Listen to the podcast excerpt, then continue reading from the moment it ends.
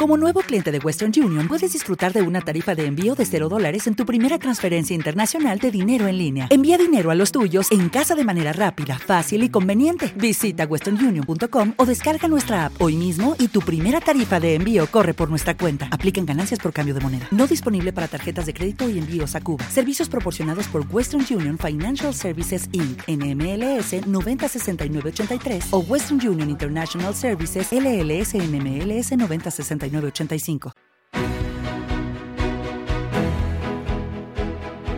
Zona Value, el club de los inversores inteligentes, patrocina el consultorio de fondos. Consultorio de fondos de inversión con Daniel Pérez. Daniel, ¿qué tal? Buenos días. Hola, muy buenos días a todos. ¿Qué tal? ¿Cómo lo llevas? Pues muy bien, aquí estamos recogiendo un poco todas las noticias del mercado y mirando fondos a ver, pues bueno, dónde podemos encontrar oportunidades. bueno, oye, ¿y encuentras hoy más oportunidades que hace una semana? Pues mira, ahora mismo hay mucho ruido. Eh, yo a los inversores diría que ahora mismo tenemos mucho ruido. Tenemos este súper subidón del IBEX, que creo que no nos habíamos visto en una igual en el mercado nacional en, muchos años. Y bueno, ahora estamos momento de mirar, momento de poner los pies en la, en la tierra. Muchos inversores están ahora mismo pues eh, con ese miedo de quedarse fuera de las subidas y queriendo invertir. Yo recomiendo paciencia sobre las oportunidades. Evidentemente, cuando hay volatilidad, vemos oportunidades y ahora mismo tenemos que ver cómo se van aclarando los diferentes nubarrones que tenemos, ¿no? Tenemos el tema de Biden y, y ver si al final tiene poder, el tema de la vacuna. Así que yo veo más tiempo ahora mismo de analizar y de parar que de, que de ponerse a lanzarse. Em, oye, eh, no sé si con esto de la vacuna tengo que ser más optimista que antes, porque como he visto que este año ha triunfado la, dispersión, pues quizás ahora con la vacuna siga triunfando la dispersión y haya flujos de dinero hacia el value o haya flujos de dinero hacia, no sé, aerolíneas, hacia bancos, hacia hoteles.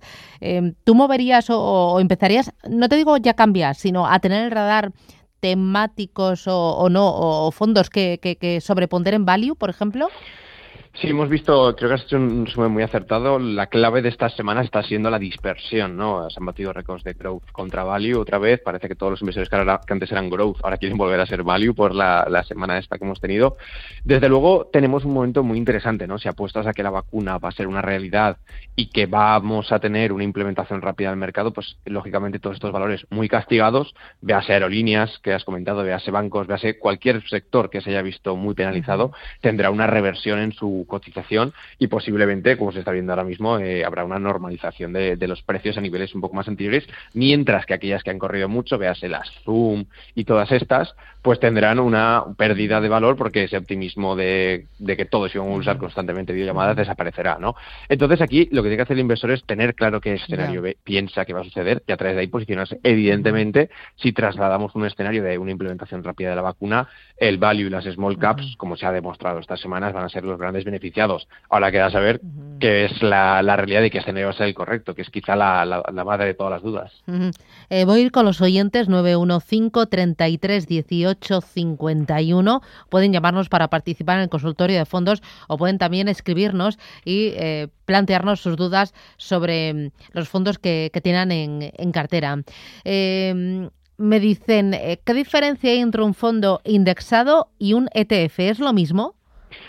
Vale, esta es una, duda interesante y es una bastante habitual. E, en concepto, normalmente los ETF, sobre todo aquí en Europa, se, se, asocian a la gestión indexada o a la gestión pasiva. Esto en Estados Unidos no es necesariamente cierto. Hay muchos ETFs que utilizan los gestores americanos para ser activos, pero esto no es una realidad en Europa. Entonces, en Europa sí que podríamos decir que hay una relación entre las estrategias, entre lo que hace un ETF y un fondo indexado. Ahora vamos al producto en sí mismo son dos estructuras diferentes. Un fondo indexado y un ETF indexado sobre el Eurostock o sobre el IBEX tienen el mismo que es replicar al, al, índice, ¿vale? Pero aquí la diferencia está en cómo son operativamente y técnicamente estos productos. Un fondo de inversión es un producto donde que ya estamos muchos más, mucho más habituados, muchos de nosotros. Eh, tienes la ventaja fiscal de los traspasos, no pagas por la operativa en compra o venta porque son suscripciones y reembolsos, y tienes toda la estructura de los fondos con sus ventajas e inconvenientes. Los inconvenientes también tendríamos el tema de que la operativa tiene los días de retraso, ¿no? Estos de más 3, de más 4 para comprar o para traspasar.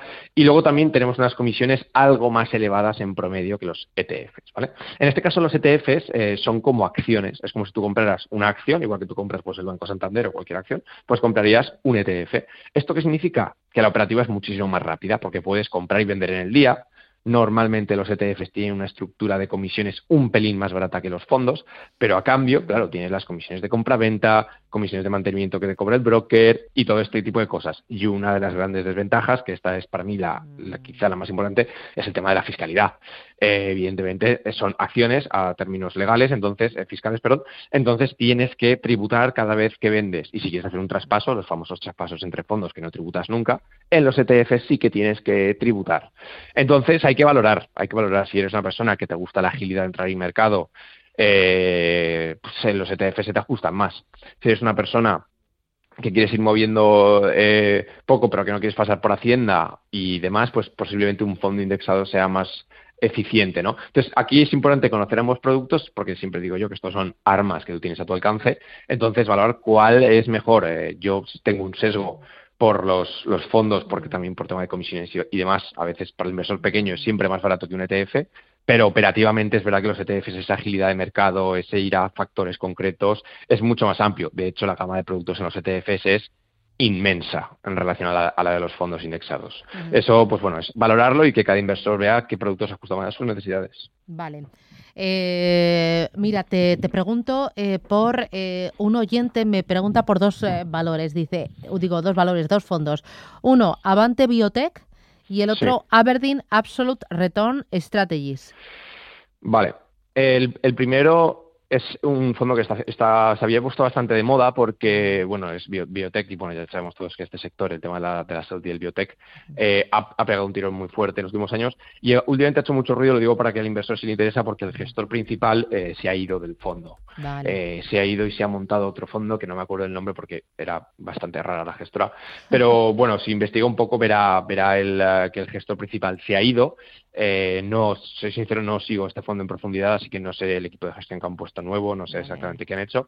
Pero bueno, si le gustaba el track record del este, le, invitaría a mirar que, dónde se ha ido el gestor nuevo, porque quizás es lo que, lo que le interese. ¿no?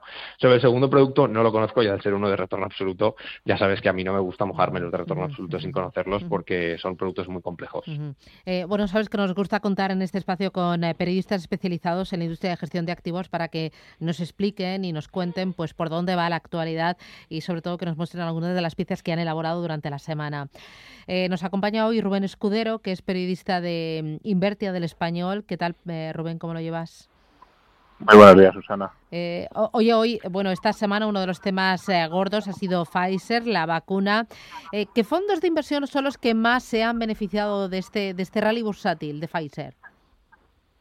Bueno, eh, sobre todo fondos de carácter tradicional, a pesar de que como más de un 60%, cerca de un 70% del accionariado de la farmacéutica está controlado por fondos de inversión, normalmente la gente suele pensar que son fondos pasivos en el contexto actual de mercado, sin embargo en esta ocasión eh, gran parte son fondos tradicionales. Había eh, fondos pasivos, pues yo creo que menos de un 10% y, compañías aseguradoras a través de sus carteras de tesorería algo menos. Eh, de las grandes gestoras internacionales están muy posicionadas. La mayor era eh, Vanguard en el aglutinado de todos sus fondos de inversión tenía un ocho y pico por ciento de la compañía, pero luego también estaban pues otros grandes nombres como State Street, eh, Janus Henderson, estaba eh, bueno dos, tres, cuatro grandes gestoras, todas en torno a un 5%, que al final lo que te da cuenta es que quien tenga sus fondos va a salir muy beneficiado porque es que están muy, muy posicionados. En el caso de BioNTech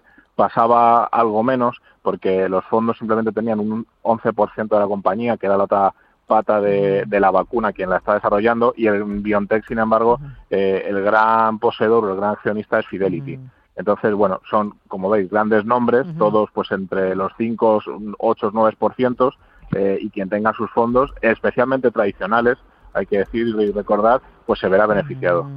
Oye, me interesa también, GESConsul, eh, ante eh, el escenario que nos eh, queda por venir, por ver, eh, de muy bajos tipos de interés, va a lanzar una batería de fondos de, deuda. Ha lanzado ya. procede de la transformación de un fondo de renta fija que ellos tenían. le han, digamos, rehecho de arriba abajo, lo han convertido en un fondo por compartimentos y dentro de él han establecido varios compartimentos. Uno de ellos eh, es un fondo muy oportunístico, es eh, Gesconsul Renta Fija Horizonte 2023, con lo cual simplemente tiene una política de inversión que vencerá dentro de tres años, invertirá en todo tipo de bonos, pero con especial eh, preponderancia de los bonos de alto rendimiento, los high yield. Eh, en este caso, su objetivo de rentabilidad no garantizado es un 0,5% anual, que tal y como están, pues entre el 0 y el menos 0,5, pues claro, dar un 0,5 es hoy día es reseñable. Eh, aparte de este fondo más oportunístico, que desde la gestora remarcan a los medios que le hemos preguntado, estará abierto su comercialización hasta 2021 y hay que hacer el paréntesis de que es novedoso porque aparte del 0,5 anual que va a intentar dar, gestoras independientes boutique como ellos no solían hacer ese tipo de fondos, es más cosas de la banca o los seguros, pero sin embargo han visto la oportunidad y lo han montado. Luego además han montado dos fondos eh, de gestión activa de los dos de high yield, uno emitido en euros y otro emitido en dólares. En este caso long only para estar y sentarse y, bueno y, vivir el mercado pues en el día a día. No es un fondo digamos objetivo. Pero entre estas tres patas eh, sí que han hecho una fuerte apuesta por el, por la renta fija, por los bonos, y su nuevo director general pues eh, confía en que siga habiendo oportunidades para los inversores más conservadores a pesar de este tipo tan tan dañino de tipo cero. Eh, oye, hablando de lanzamientos, de novedades en la industria, cuéntanos em, qué tienen que ver la familia Alierta con los gestores de Augustus Capital y el Family Office suizo Preon Capital Partners, en qué se han unido y qué es lo que van a lanzar. Pues eh, Lier de SICAP es una es una SICAP, es un vehículo que todo el mundo conocerá porque eh, es un es un vehículo colectivo donde aunque la gente coinvierte eh, el inversor de referencia es la familia Lierta, César Lierta ya sabe la gente que es el expresidente de Telefónica. Y eh, Augustus Capital es la gestora de Lier de, de, Lier de SICAP. Lo que ocurrió hace un año es que eh, un family office suizo, está comandado por el business angel eh, Hario Vaskainen, que es de Finlandia, aunque reside en Suiza, pues este family office eh, suizo que se llama Preon Capital Partners adquirió un 34% de Augustus. Lo que hizo después es coinvertir en Lierde junto a la familia Lierta y el resto de inversores que están en la SICAP. Eh, juntos tenían en manos, entre manos dos proyectos. El primero de ellos era exportar Lierde, es decir, atraer nuevos inversores extranjeros, especialmente internacionales, del norte de Europa, que es la zona que controla este Business Angel, pero también Centro Europa, Latinoamérica y, por qué no, Asia. Eh, lo que han hecho ha sido, en ese primer proyecto, asociarse con Pictet en Luxemburgo, es el que les ha cedido una SICAP, a través de la cual van a replicar Lierde en Luxemburgo y a partir de ahí comercializarla, porque ya sabe, o si no se recuerda a la gente, que Luxemburgo es donde la plaza europea donde más eh, está acostumbrada la gente a usar el pasaporte europeo para los fondos de inversión. Y el segundo proyecto en el que van a participar es un fondo que han lanzado de renta variable global eh, que se llama Fervino eh, Global Equities, que ya está registrado en la CNMV desde esta pasada semana. es de derecho español en este caso y es una evolución, digamos, de la estrategia del IRD. El IRD es Value y con Europa y Cervino es eh, renta variable global, con lo cual también voy a invertir en Estados Unidos, en, Japón, en China, en Australia, etcétera. Y lo que también va a introducir es un sesgo cuantitativo, cosa que eh, los gestores del IR o de Augustus en este caso no hacían anteriormente, pero en el Family Office sí hacían.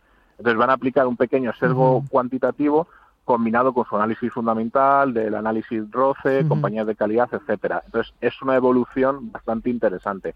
Cuando tenga el track record necesario, pues habitualmente son tres años o 50 millones de euros, lo replicarán también en Luxemburgo como han hecho con, con Lierde. Muy bien, pues lo dejo aquí, no has parado la semana, ¿eh? ha venido cargadita. No, eh, la verdad es que sí, está siendo, siendo interesante estos sí, días. Sí, muy interesante. Gracias Rubén por ponernos al día, un abrazo fuerte.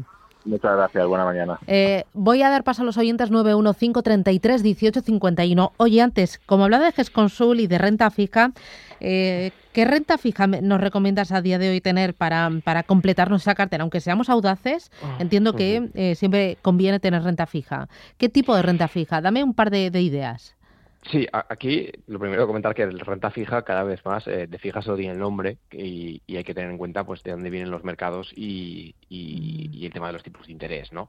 En este caso hay dos tipos de inversores de renta fija y creo que las has definido bastante bien. Están los que quieren complementar la pata de renta variable o tener estructuralmente una parte en la cartera, y los que quieren tener renta fija porque es activo con el nivel de riesgo tradicional que ellos buscan. ¿no? En el caso de que busquemos complementar una pata de, renta variable, un, yo siempre priorizo fondos que estén descorrelacionados, ¿no? O sea, que si por lo menos la renta variable te cae, que no te caiga también la renta fija, ¿no? Porque hay muchos fondos de alto riesgo que tienen high yield y demás, que cuando todo cae tienden a correlacionarse, te cae todo a la vez. Entonces eso se carga la teoría de construcción de carteras.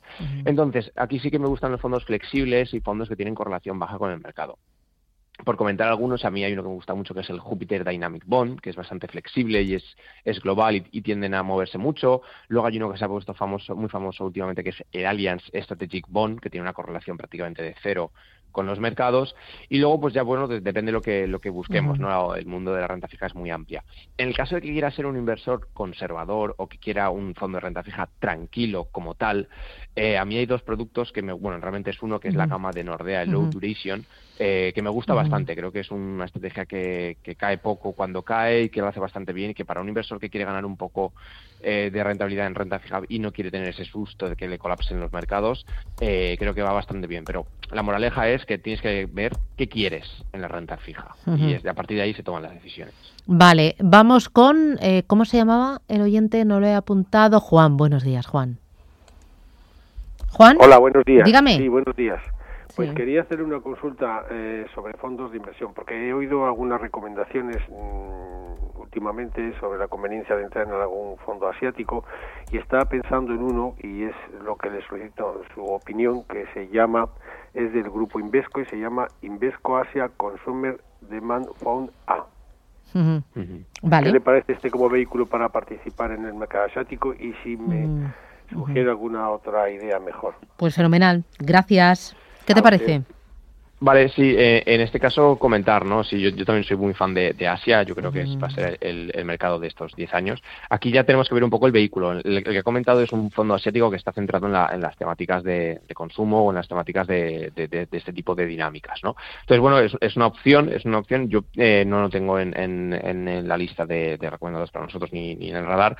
Eh, por comentar algunos, ¿no? Yo Siempre digo lo mismo, aquí tenemos dos conversaciones. Una es ver si Asia estructuralmente te interesa, es el caso, eh, y después ya los productos, ¿no? Yo mm, me gusta mucho que los fondos asiáticos sean genéricos, no ir a un fondo que sea solo de, me de Indonesia o solo de, un país en concreto, porque creo que el riesgo de perderte un el conjunto es muy grande, ¿no? Entonces me gustan los fondos asiáticos que sean mm. generalistas, que sea el gestor que el que decida qué mercado sobreponderar, y luego eh, tengo un sesgo por el crecimiento en la mayoría de ellos y un sesgo por el value en China. En China quizá tenemos unas valoraciones más, más exigentes según muchos gestores, entonces me gusta más ese sesgo más defensivo, más prudente en valoraciones, pero en cambio algunos fondos, por ejemplo el de Roder Asian Opportunities me gusta mucho, el Morgan Stanley Asian Opportunities que lo está gestionando Christian Heuch me gusta bastante, el Fidelity China Focus me, gusta bastante. Bueno, en fin, aquí también es importante ver qué queremos porque como podéis entender, en, Asia, Asia muy grande hay muchos factores y hay muchos mercados y hay que saber qué buscamos. Oye, cuando inviertes en Asia, ¿qué lo haces? ¿En euros? Eh, eh, ¿Con divisa cubierta? Mm. ¿Cómo lo haces? Lo normal, lo normal es que la mayoría de estos fondos tienen la, divisa cubierta. Muchas veces cubren ya directamente la, divisa.